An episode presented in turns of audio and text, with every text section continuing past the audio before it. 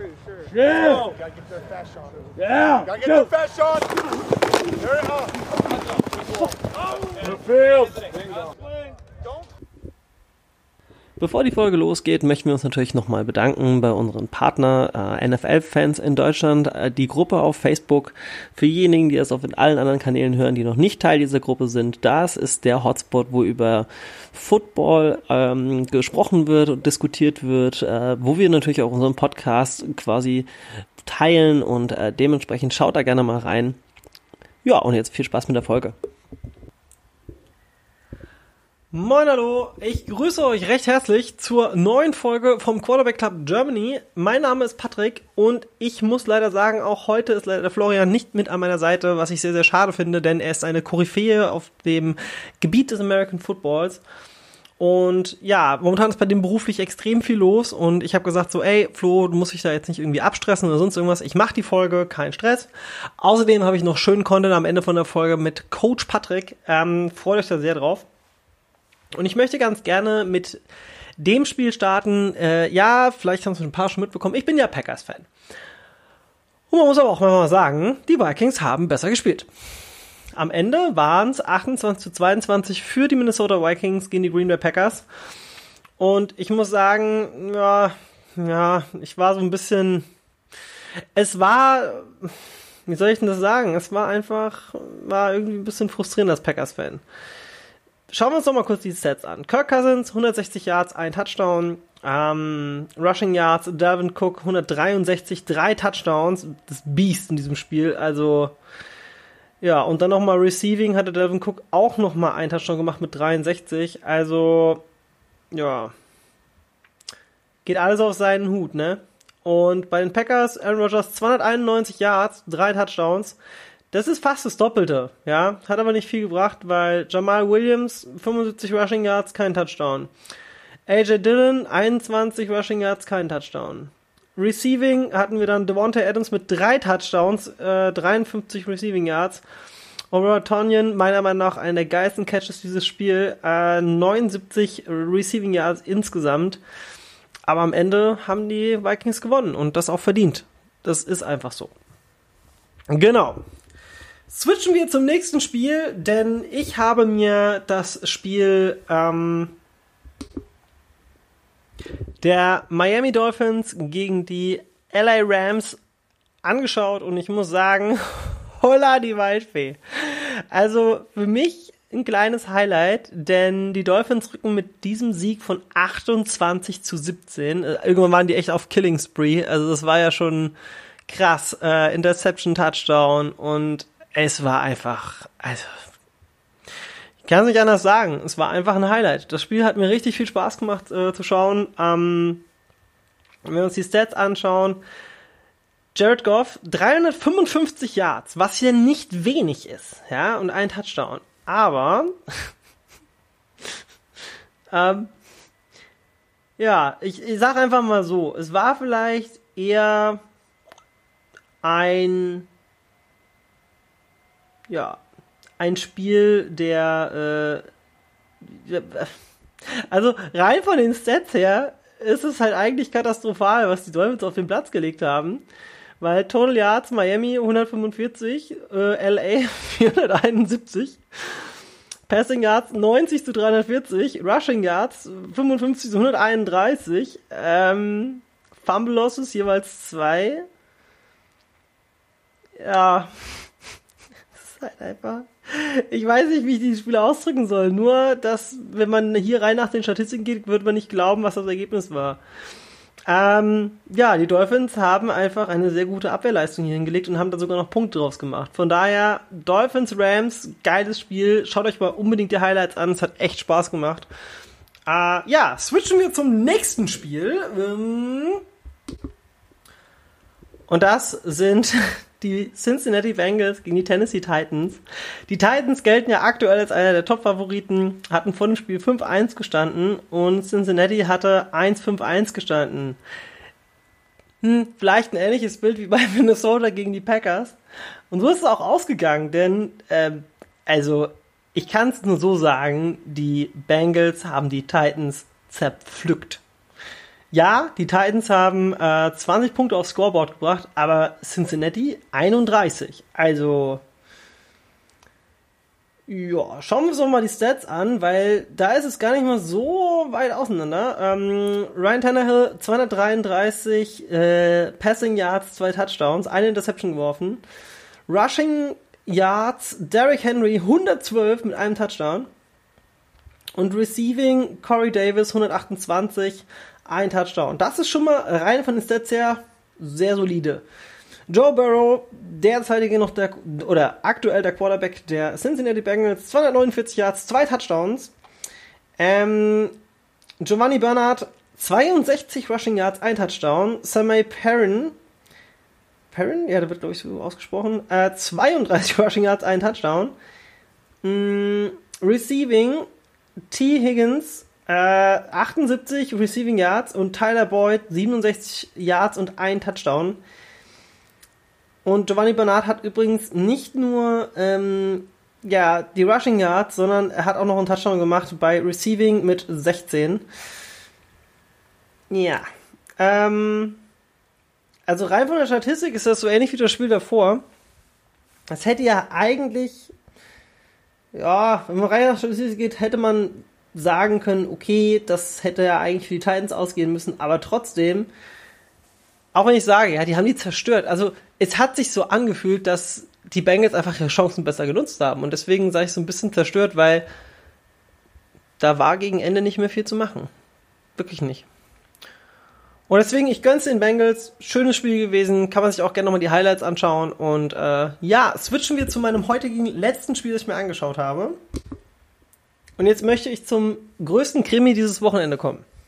Es war wahrscheinlich das Topspiel der Woche. Pittsburgh Steelers vor dem Spiel 6-0, Baltimore Ravens 5-1 gestanden.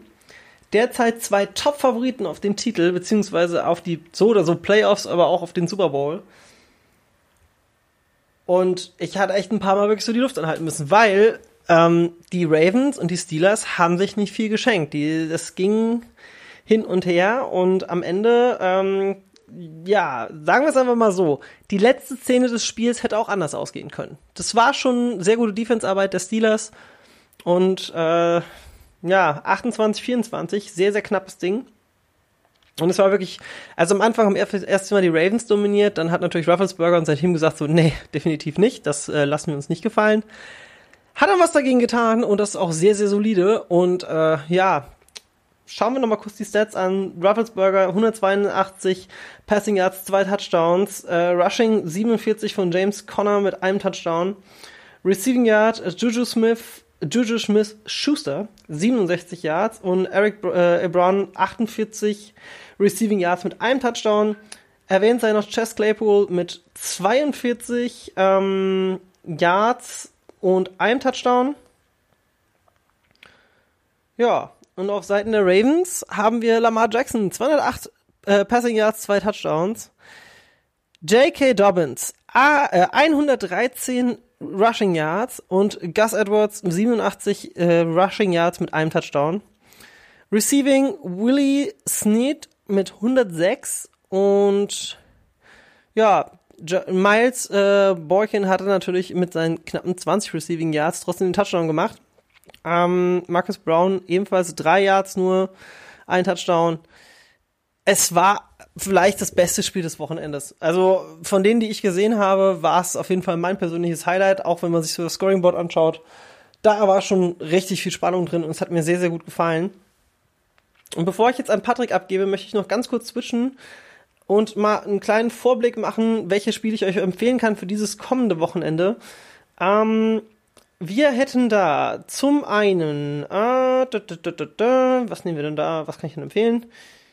Seahawks gegen Bills, auf jeden Fall. Ähm, das findet am Sonntag um 7 Uhr statt. Dann haben wir Steelers, Cowboy, ja, ja, das könnte wahrscheinlich sehr eindeutig sagen. Uh, Dolphins, Cardinals. Das gucke ich mir, glaube ich, definitiv an, weil da habe ich Bock drauf. Das, das könnte auch sehr spannend werden. Und zwei der absoluten NFL-Legenden-Quarterbacks äh, treffen aufeinander. Die Saints gegen die Buccaneers. Ähm, Tom Brady gegen Drew Brees, das wird auch eine feine Sache. Und der Opener macht heute Nacht die Packers gegen die 49ers, äh, Flo's Team gegen mein Team und auch natürlich Coach Patricks Team, weil wir sind ja beide 49ers-Fans. Ich muss mich ja alleine gegen die beiden durchsetzen. naja, auf jeden Fall, das war Week 8 der aktuellen Season. Die Week 9 steht direkt bevor. Wir haben noch 1, 2, 3, 4, 5, 6, 7, 8, 9 Spieltage bis zu den Playoffs. Da kann noch alles passieren. Und ja, ich freue mich riesig, dass Football trotz dieses sehr, sehr schwierigen Jahres stattfindet, dass das alles Corona-technisch so organisiert wurde, dass das funktioniert. Und deswegen kann ich an dieser Stelle nur sagen, genießt den Football, genießt euer Wochenende, genießt es zu Hause. Bestellt beim Lieferdienst geiles Essen und äh, ja, damit möchte ich mich auch für diese Woche verabschieden. Mein Name ist Patrick. Jetzt viel Spaß mit dem Part von Coach Patrick und bis nächste Woche. Tschüss. Hallo Leute, Heute melde ich mich zu einem Spiel, das bestimmt viele von euch gesehen haben. Ähm, ich möchte über das Run-NFL-Spiel äh, sprechen, Steelers gegen Baltimore. Ähm, was sagt dieses Spiel über die AFC North oder die AFC im Kompletten aus? Hat es eine Aussagekraft? Oder war es einfach nur ein Division-Duell, wie jedes andere auch? was nehmen wir aus dem Spiel mit? Als erstes möchte ich äh, mal ganz kurz äh, die erste Halbzeit und die zweite Halbzeit trennen, weil das für mich zwei unterschiedliche Phasen waren, ähm, die man ganz klar unterscheiden kann, auch von der Statistik her, wobei ich nicht so der Statistikmensch bin. Ich bin eher so, ich vertraue da eher meinem Eye-Test. Ähm, das, was ich sehe und weniger, was zum Schluss auf dem Statistikbogen steht. In der ersten Halbzeit hat für mich ganz klar Baltimore dominiert. Das Run-Game war überragend, richtig gut. Was man aber auch direkt gemerkt hat in der ersten Halbzeit, war, dass die O-Line bei weitem nicht mehr so stark ist wie letztes Jahr. Marshall Yanda ist ja retired, zurückgetreten, der vielemalige Pro Bowl Guard und die O-Line der Ravens äh, macht mir schon Sorge. Ähm, Im Pass-Blocking, im Running war das natürlich auch wieder sehr, sehr stark. Wobei ich finde, beziehungsweise einfach aus meiner eigenen Erfahrung sagen kann, dass du mit Run Schematas, also mit, mit Blockmustern auch Spieler, die ihren Gegenspielern unterlegen sind, wenn das richtige Schema hast, dann kannst du die Stärken, gewisse Stärken ähm, hervorheben und auch Schwächen verschleiern. Und das kann man im Run-Blocking viel besser, als man das im Pass-Blocking kann. Das mh, hm, nur mal kurz so ein kleiner Einblick in, in die Offense Line, wie, wie so eine Offense Line funktioniert. Ähm, zurück zum Spiel. Ähm, die Ravens, allen voran Lamar Jackson, ähm, waren für mich sehr dominant im Run Game im ersten in der ersten Halbzeit. Ich, ich glaube 17 zu 7 hat es gestanden in der Halbzeit und da dachte ich mir, oh, wenn Ben jetzt nicht so langsam wach wird, dann wird das ganz, ganz schwierig. Und ähm, in der zweiten Halbzeit ist, fand ich die Adjustments, die Pittsburgh gemacht hat und äh, die Spielweise, die sie dann an den Tag gelegen haben, richtig gut.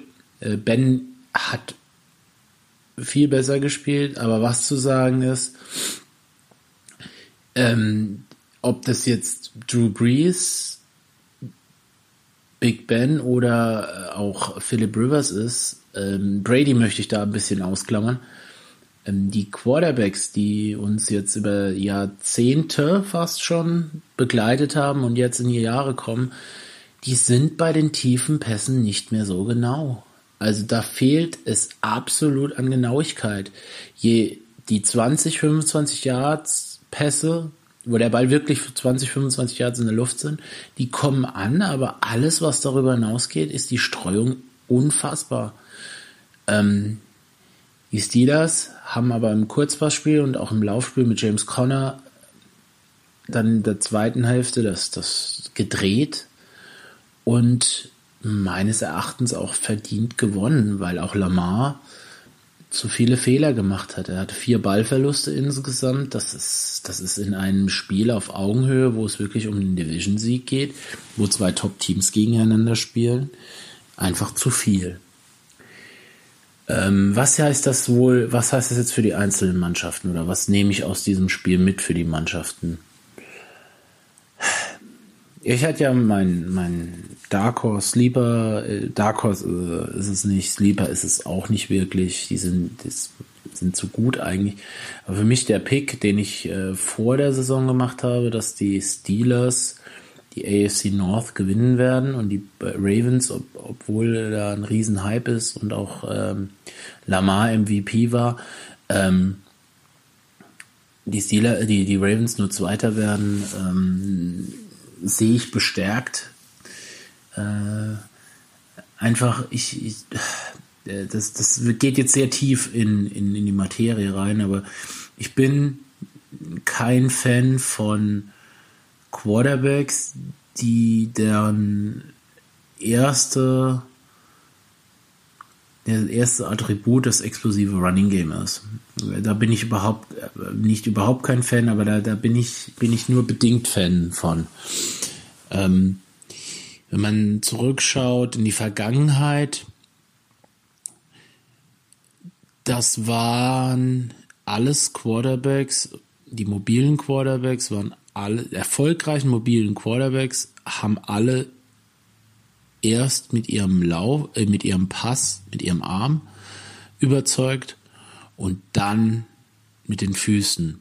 Und bei Lamar ist es so, geht so ein bisschen in die Richtung ähm, Cam Newton. Es wird ein Laufscheme um ihn aufgebaut, das im ersten Jahr natürlich wunderbar funktioniert, aber sobald es Film gibt, sobald man Spieler analysieren kann, wird es richtig, richtig schwer für so ein Team, sich weiterzuentwickeln, wenn sich das Passing Game nicht weiterentwickelt. Und Lamar hat definitiv weiterentwickelt.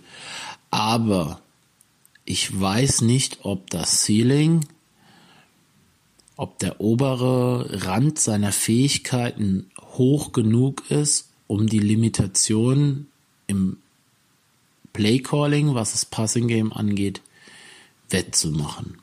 Diese Zweifel habe ich bei den Ravens. Ich denke, die Defense ist solide, die Waffen, die er hat, sei es, im, sei es die, die Tight Ends oder ähm, Receiver, wobei die äh, Marquise Brown, der äh, Neffe von Antonio Brown hat ja auch auf Social Media getweetet, hat es dann aber wieder gelöscht, aber hat getweetet, glaube ich, äh, wo, wo, warum alle äh, Waffen oder er hat, glaube ich, Soldiers, Soldaten äh, anhäufen, wenn man sie da nicht nutzt. Also da ist schon ein bisschen Frustration auf den Skill Positions da. Auf der anderen Seite des Balls, wie gesagt, Defense solide. Ähm, für mich ganz klar äh, so Divisional Round. Ich denke, Playoffs wird kein Thema sein. Ich sehe auch wenig Teams, die gegen die Ravens mithalten können, sie dann auch schlagen können. Ich denke, dass die zwei Teams, die sie schlagen können, sie dieses Jahr auch geschlagen haben in der AFC. Weil ähm, weder die Bills für mich konstant genug sind, um sie noch einmal zu schlagen. Die haben sie ja letztes Jahr aus den. Nein, das waren die Titans. Entschuldigung, habe ich mich geirrt. Äh, die Bills sehe ich nicht konstant genug, äh, sie zu schlagen. Die Titans ebenfalls dieses Jahr nicht, weil dieser kleine Schritt gemacht wurde im Passing Game von Lamar. Ähm, das ist mal AFC South und AFC East und im Norden denke ich, äh, dass die Steelers jetzt gezeigt haben, dass sie sie schlagen können und im Westen ist es für mich auch Kansas City, die sie ja dann am Anfang der Saison äh, in einem der ersten Spiele schon geschlagen haben.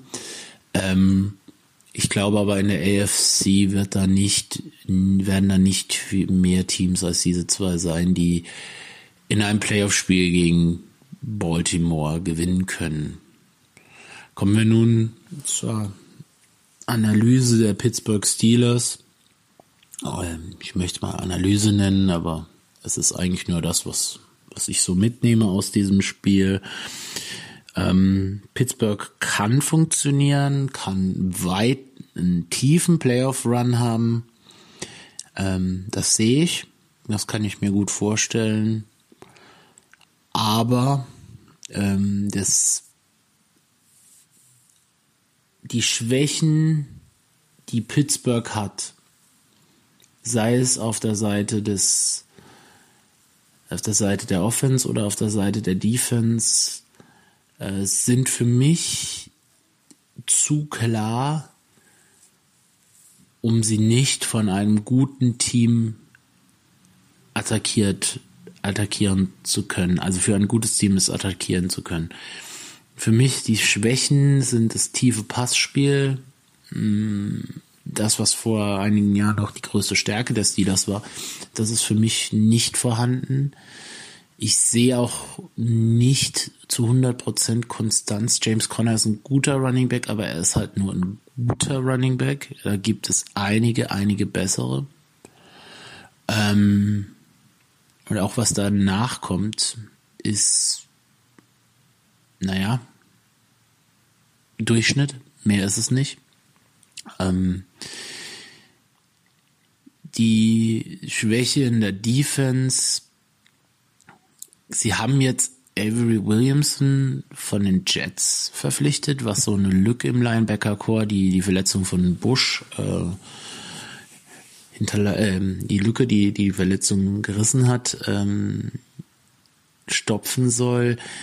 Ja, sehe ich in dieser Form erstmal als gegeben an. Also ich denke, dass der, er war ja auch der Leading Tackler bei den Jets und ähm, kann mir vorstellen, dass, dass er so ein bisschen die Rolle von Bush übernehmen kann. Natürlich nicht auf diesem Level, die sie Bush äh, ausgeübt hat. Ähm, jedoch ähm, hat mir das Spiel oder hat mir die Spiele vorher zuvor deutlich gemacht, dass ähm, auch das Defense Backfield ähm, eine Schwäche einfach ist von, von den Pittsburgh Steelers. Und das liegt hauptsächlich daran, dass Minka Fitzpatrick, der letztes Jahr so die Defense auch nochmal auf ein höheres Level gehievt hat, in diesem Jahr noch ein bisschen weit weg von seiner Form ist, beziehungsweise nicht seiner Form, sondern diese Safety-Rolle sehr frei interpretiert und sehr aggressiv das spielt, wo ein bisschen mehr Disziplin manchmal gar nicht schaden würde. Ähm, aber nichtsdestotrotz, wer bin ich, um ein ungeschlagenes Team in der NFL zu kritisieren. Äh, bis jetzt muss ich erst noch zeigen, wer sie schlagen kann, aber meiner Meinung nach es gibt es da ein Team und äh, mein Power Ranking sagt euch auch, welches sie schlagen kann. Ähm, Power Ranking wird auch demnächst mal wieder von mir kommen. Momentan sehe ich da nur wenig Veränderungen, beziehungsweise muss die Bugs dann äh, mittlerweile mit reinnehmen. In der NFC äh, sind die ja in der Spitze dabei. Aber ähm, nochmal zurück zu den, zu den Steelers zu kommen. Für mich ist das im Moment ein zu Recht ungeschlagenes Team, jedoch auch ebenfalls mit Schwächen. Definitiv kein Powerhouse, das unschlagbar ist mit dem richtigen Schemes und den richtigen Personalien ist auch diese Mannschaft schlagbar. Das äh, war's vom Steelers Baltimore Game äh, von mir. Ich wünsche euch noch eine schöne Zeit und wir hören uns dann auch wieder nächste Woche. Macht's gut. I'm pretty sure. Yeah. Oh, gotta get their fast shot. Yeah. Gotta get Go. their fast shot. There it up. The field. Don't cross the hash. Yeah. Yeah. To go. Run him, run him. Stay on him, stay on him. That him, boy. That's a sack on the ball. Good job. That's a sack. Rick, you didn't know what you were doing. Remember, if he goes out, Let's go on the ball.